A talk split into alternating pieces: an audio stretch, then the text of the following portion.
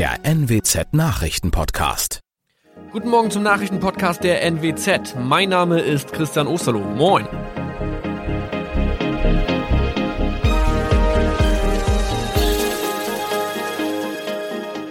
Und das sind unsere regionalen Nachrichten am Morgen. Die Grünen wollen Moorstraße in Oldenburg umbenennen. Viereinhalb Jahre Gefängnis für Falschgoldhandel. Und Landkreis Kloppenburg meldet ersten Omikron-Fall. Der Name Moorstraße könnte laut den Oldenburger Grünen rassistisch aufgefasst werden. Deshalb fordern diese eine Umbenennung. Die Straße wurde allerdings nach Hermann Moor benannt, einem der ersten Siedler in der Gegend. Um Missverständnisse auszuschließen, beantragen die Grünen eine Änderung in Hermann Moor Straße. Dann müssten alle Anwohner ihre neue Adresse in ihren Pässen angleichen. Außerdem müssten Polizei, Feuerwehr, Rettungsdienste und Anbieter von Navigationssystemen informiert werden. Die Stadtverwaltung schlug vor, ein Zusatzschild mit Informationen zur Person Hermann Mohr anzubringen. So könne man alle Irritationen beseitigen. Tobias G. musste wegen dem Verkauf von Falschgold am Mittwoch vor das Landgericht Oldenburg. Nachdem der Schortenser bereits im Mai zu einer Freiheitsstrafe von mehr als drei Jahren in Jever verurteilt wurde, betrieb er seinen Handel auf eBay Kleinanzeigen weiter. Das wog bei der Verhandlung schwer auf. Der 27-Jährige schrieb in die Inseratsüberschrift das Wort plated, was so viel bedeutet wie überzogene und nur vergoldete Ware. Da im weiteren Anzeigentext aber die Rede von einem Reinheitsgrad war und die abgebildeten Goldbarren eine Seriennummer trugen, handelt es sich hierbei um eine Täuschung. Tobias G. wurde zu viereinhalb Jahren Haft verurteilt. Ein weiterer Fall der neuen Omikron-Variante ist am Mittwoch im Nordwesten bekannt geworden. Der Kreis Kloppenburg bestätigt, dass eine Frau bei ihrer Rückreise aus Südafrika am Hamburger Flughafen positiv getestet wurde. Sie befindet sich weiterhin in Hamburg in Quarantäne. Da die Frau im Landkreis Kloppenburg lebt, sei auch das Gesundheitsamt Kloppenburg für diesen Fall zuständig.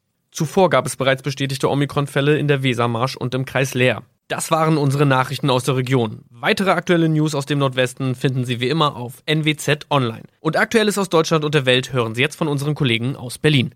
Vielen Dank und schönen guten Morgen. Ich bin Maja Däne und das sind heute unsere Themen aus Deutschland und der Welt. Reisebeschränkungen. Bundesregierung plant Einreiseverbote aus Risikoländern. Keine Lösung in Sicht. Impfstoffstreit mit AstraZeneca.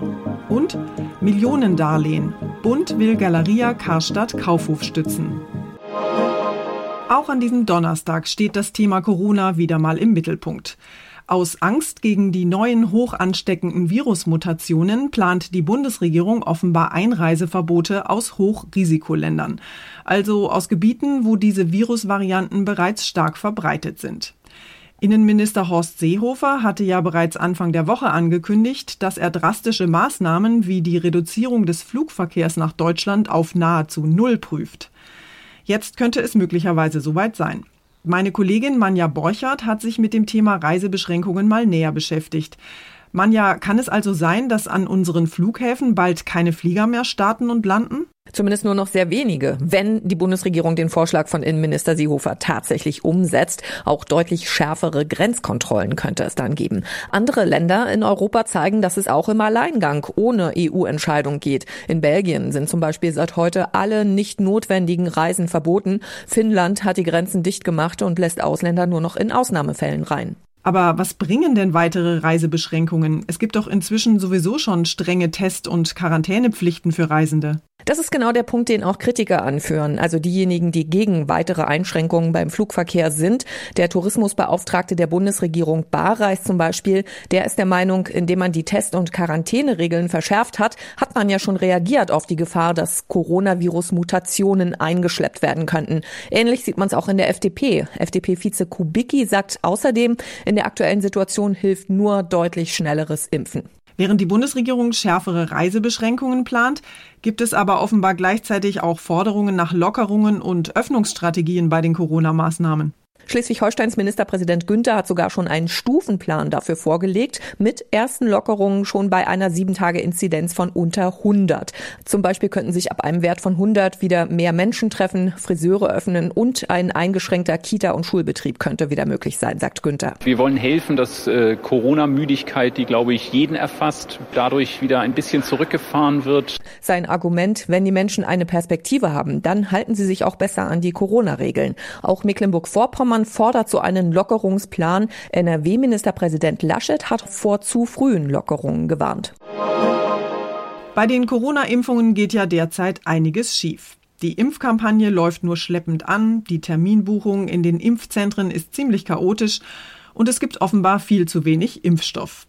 Die SPD dringt deshalb jetzt auf eine Beschleunigung der Corona-Impfungen.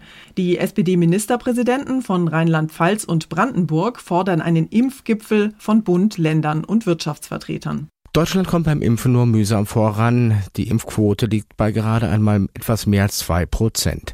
Wir könnten viel mehr impfen, wenn wir mehr Dosen hätten, sagt der regierende Bürgermeister von Berlin, Michael Müller, der aktuell auch der Vorsitzende der Ministerpräsidentenkonferenz ist. Hintergrund der Debatte ist unter anderem der Streit der EU mit dem Pharmakonzern AstraZeneca. Dessen Impfstoff wird nach seiner Zulassung voraussichtlich in weit geringeren Mengen nach Deutschland geliefert als erwartet. Dirk Zeitler, Berlin. Und wir bleiben nochmal beim Thema Impfen. Die Europäische Union und der Pharmakonzern AstraZeneca streiten sich nämlich weiter um die Liefermengen des Corona-Impfstoffs. Auch nach einem Online-Krisengespräch ist offenbar keine Lösung in Sicht. Große Mengen Impfstoff für Deutschland und andere europäische Länder werden wohl Wochen oder sogar Monate später kommen. Freitag dürfte AstraZeneca als dritter Hersteller eine EU-Zulassung für seinen Corona-Impfstoff erhalten. Damit das Mittel dann auch schnell geliefert wird, hatte die EU dem Unternehmen vorab 336 Millionen Euro zur Aufstockung der Produktion zugesagt. Und die Position hier in Brüssel ist, dass AstraZeneca den Impfstoff auf Vorrat hätte produzieren müssen. Jetzt will die EU wissen, wo ist dieser Impfstoff? Eine schlüssige Antwort habe das Unternehmen bei dem Krisengespräch nicht geliefert, heißt es aus Kommissionskreisen. Saar Geiserde, Brüssel.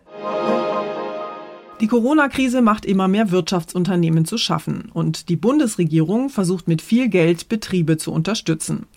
Jetzt will sie dem krisengeschüttelten Kaufhauskonzern Galeria Karstadt Kaufhof unter die Arme greifen und ein Darlehen von bis zu 460 Millionen Euro gewähren.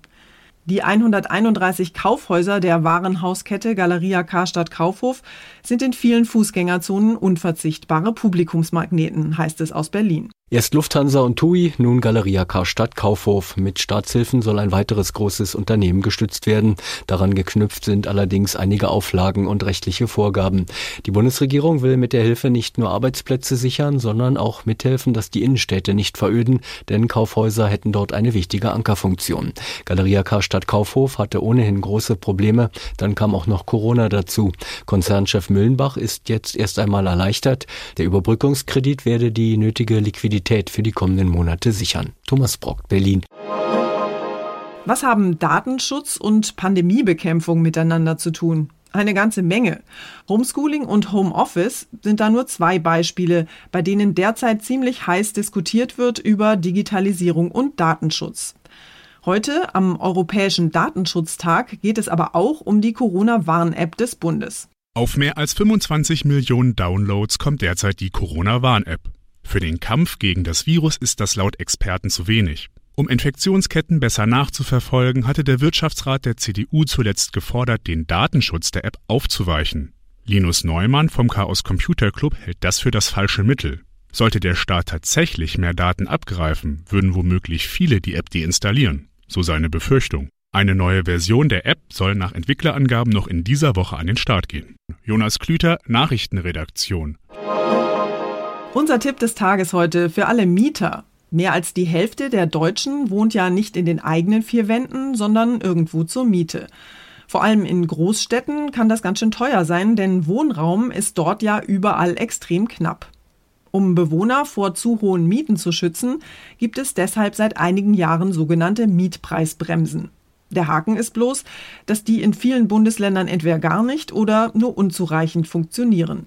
Der Bundesgerichtshof in Karlsruhe soll deshalb heute klären, ob Mietern für Behördenpannen beim Start der Mietpreisbremse Schadenersatz zusteht. Mein Kollege David Riemer hat das Ganze mal näher unter die Lupe genommen. David, erklär uns doch bitte vielleicht noch mal kurz, wie diese Mietpreisbremse eigentlich genau funktioniert. Also seit Mitte 2015 können die Landesregierungen zeitlich befristet Gebiete mit angespannten Wohnungsmärkten ausweisen. Das heißt, dort dürfen Eigentümer, wenn neue Mieter einziehen, nur noch maximal 10 Prozent mehr als die ortsübliche Vergleichsmiete verlangen. Maßstab ist der jeweilige Mietspiegel. Es gibt aber Ausnahmen, zum Beispiel bei neu gebauten oder modernisierten Wohnungen oder wenn der Vorgängermieter bisher auch schon mehr gezahlt hat. Okay, und was bedeutet das jetzt konkret für mich als Mieter? Kann ich gegen meinen Vermieter vorgehen, wenn ich rausfinde, dass ich zu viel zahle? Also Vermieter müssen sich in den ausgewiesenen Gebieten an die Obergrenze halten. Trotzdem kann es passieren, dass zu viel verlangt wird und sie die Absenkung der Miete erst durchsetzen müssen, zum Teil sogar vor Gericht. Dafür müssen sie den Vermieter nach Einzug so schnell wie möglich rügen. Erst äh, bei seit April letzten Jahres geschlossenen Verträgen kann zu viel gezahlte Miete unter bestimmten Bedingungen auch für frühere Monate zurückgefordert werden. Das klingt ja eigentlich alles ganz gut. Aber worum geht es denn heute eigentlich vor dem Bundesgerichtshof? Um die Frage, ob Mieter, die zu viel gezahlt haben, auf ihrem Schaden sitzen bleiben oder der Staat dafür aufkommen muss. Ein Rechtsdienstleister aus Hessen klagt vor dem BGH und will ein Grundsatzurteil erstreiten. Das Unternehmen wirft den Behörden vor, schlampig gearbeitet zu haben. Millionen Mieter zahlen aus Sicht des Klägers nämlich viel zu viel Miete und Ziel der Klage ist es, dass die Länder betroffenen Mietern die zu viel gezahlte Miete erstatten müssen vom Einzug bis zum Auszug. Im Schnitt könnten Betroffene mit der Mietpreisbremse jeden Monat so zwischen 150 bis 200 Euro sparen, heißt es. Und je nachdem, wie das Urteil ausfällt, könnte es auch Betroffenen in anderen Bundesländern den Weg zu Schadenersatz freimachen. Das sind ja eigentlich ganz gute Aussichten für Mieter. Dankeschön, David. Und zum Schluss geht es bei uns heute mal ganz nüchtern zu. Der Bierkonsum in Deutschland ist nämlich dramatisch eingebrochen. Und das ausgerechnet im Corona-Jahr 2020. Die Deutschen haben in den vergangenen zwölf Monaten so wenig Bier getrunken wie seit Jahrzehnten nicht mehr. Dabei hatten wir im Corona-Lockdown doch eigentlich jede Menge gute Gründe, uns die Welt ein bisschen schöner zu trinken. Tatsächlich sind wir aber nüchtern geblieben. Gerade mal 88 Liter hat der Durchschnittsdeutsche 2020 getrunken. So wenig wie seit 1958 nicht mehr. Der Brauerbund hat deshalb auch gleich heftig Alarm geschlagen. Die Situation ist dramatisch und in der Nachkriegszeit ohne Beispiel, heißt es. Hauptgrund für das Bierrekordtief waren wahrscheinlich die Corona-bedingten Kneipenschließungen. Denn zu Hause zu trinken ist für viele offenbar keine wirkliche Alternative. Aber vielleicht brauchen wir in diesen Zeiten auch einfach was Hochprozentigeres im Glas. Das war's von mir für heute. Ich bin Maja Däne und wünsche Ihnen allen einen entspannten Tag. Tschüss und bis morgen.